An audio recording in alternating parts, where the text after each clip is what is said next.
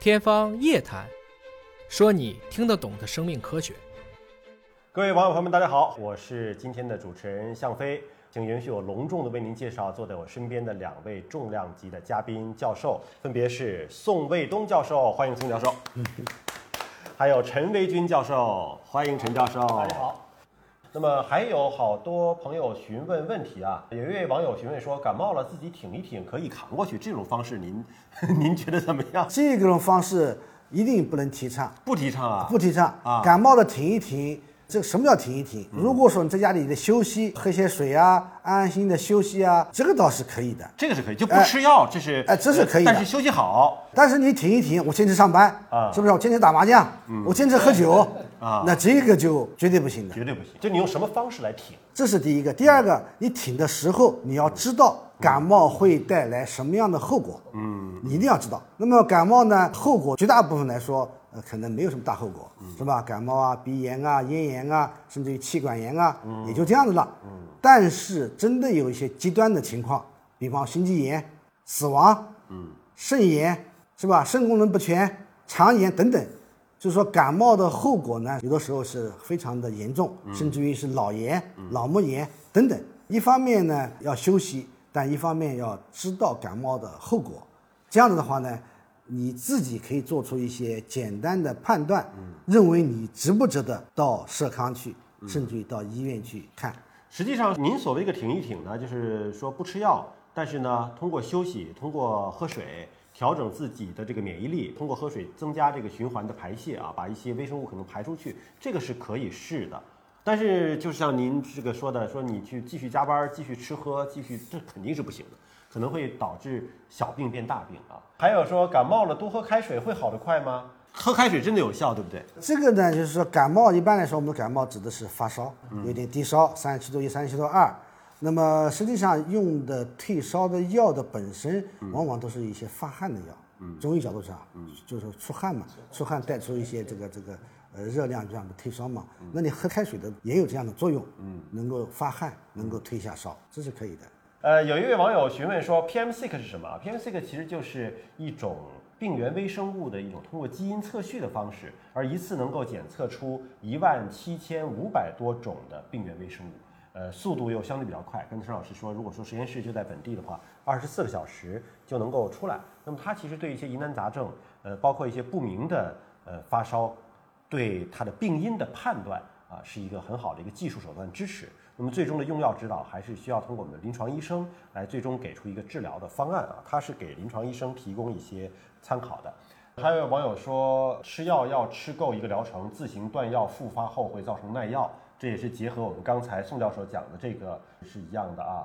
那么其实合理的这种检测呢，也是会帮助到医生去检查一些疑难杂症啊。刚才宋教授也提到了，就是目前在临床上，呃，真正如果能够上到红金组检测的，往往可能是我们通过前一段基础的检查和用药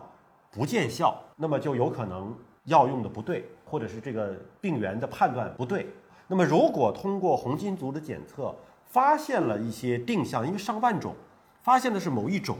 那是某一种每一种这些已知的微生物，我们都有针对性的特效药可以去治疗它吗？这个说的很对。之所以以前没有红基因组也治好了很多病，现在有的治的更多了，原因就是什么地方呢？就是说，不管你有什么菌，最终通过药来体现出来这个治病。嗯，那么目前而言呢，并不是所有的微生物都有药可治。嗯，这第一句话。反过来说，也并不是所有的微生物都需要用药来治。比方说感冒，是病毒，是吧？大家都知道的。那有些人感冒病毒了，他不吃药，在家里边休息，喝点水，它就好了。也就是说，有些病毒感染并不是一定需要用药来治好的。这里面讲多一点的话，就是说正常的身体里边也有一些微生物的，只是正常的菌群。也所以说呢，总体而言呢，人和微生物之间的关系实际上是非常的微妙。嗯你把它全部杀死了，对你不一定有好处。当然了，致病微生物是要杀死的，所以说我们用红基因的办法来测量微生物的准确度是很高的。但有些情况下测出来了以后，真的没有什么药好办法来治的。但是呢，还有一种情况，目前多的是什么情况呢？就是出现耐药，因为大量的抗生素的使用，出现了一些耐药菌的发生。一旦出现耐药菌了，实际上药真的就是效果不好了。耐药的没药问可以题是不可以是药用了主要是针对细菌、病毒存在耐药的问题吗？病毒在过去是没有的，比方说奥司他韦治疗这种感冒病毒是效果是很好的，目前呢认为也是这样情况，但是长期以往下去很难说。病毒类其实也有的，比如像我们乙肝，随着治疗的过程，它一个突变，它也会耐药。就它所谓的耐药，它就变了，对它可能突变成别的了，对吧对对？对就跟我们现在这个新冠病毒也是什么什么阿尔法、贝塔、德尔塔，这个也是在不停的在变啊。那你说病毒的这种变化，我们通过这个基因测序就能看出来的。如果细菌耐药了，它在基因序列层面上是有改变的吗？那是也是，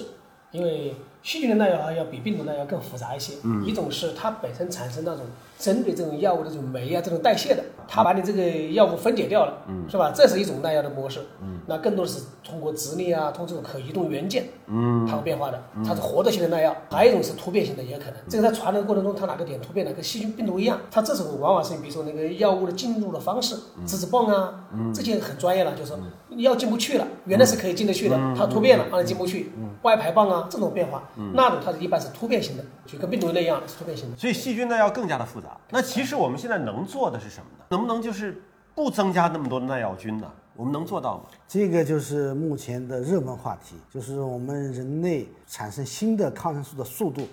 远远低于耐药的速度。耐药一个新的细菌的治疗的这个抗生素的发明的过程，一般需要多长时间？陈老师，这个我还没有仔细算过，但是我们可以去算。我们人类到今天为止，总共能够用有效的抗生素种类是有限的，是很有限的，是吧？当然了，微生物呢还好，因为它即使是变了，它还会有其他一类的，它并不是像这个有些靶向的药是一对一，它实际上一个抗生素是对一类的，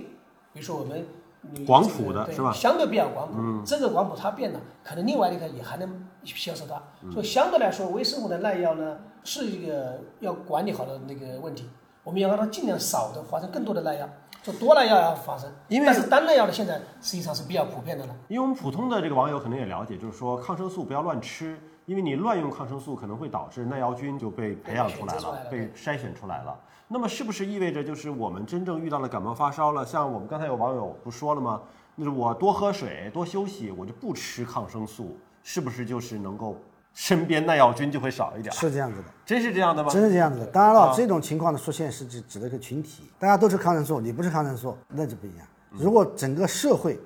都用抗生素的量很少，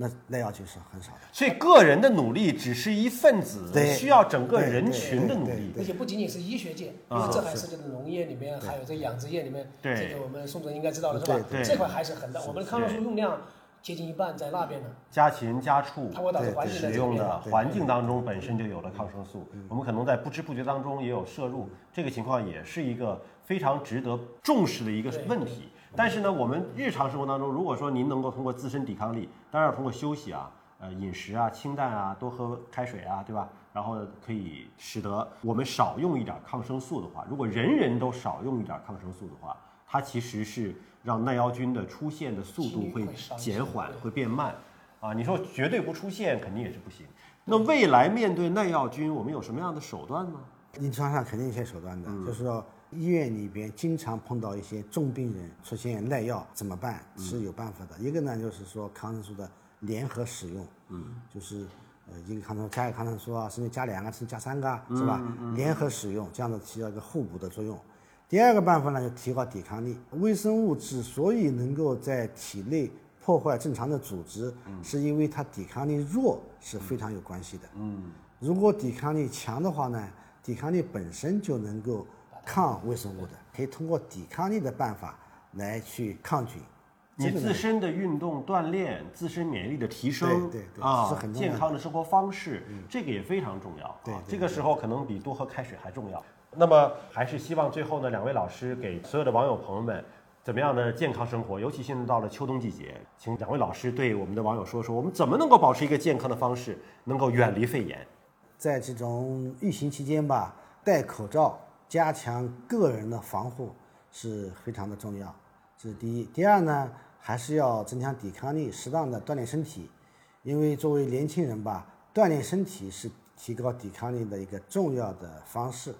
这是第二，第三呢，呃，还是要劳逸结合，使得生活有规律，能够尽量的减少这种熬夜啊、这种饮酒啊、抽烟啊。第四呢，一旦有感冒的情况的出现，尽可能的呢到医院去，到社康去，嗯，把一些早期的疾病呢尽快的把它控制住，不要耽误了病情发展到了后来就不是太好了。嗯好，那陈明教授说一说，肺炎呢，相对来说是呼吸道感染引起了相对比较重的一个表型了，是吧？那更多的是说，一个是我们的微生物所带来的，另外一个很多的因素其实是我们自身免疫能力的。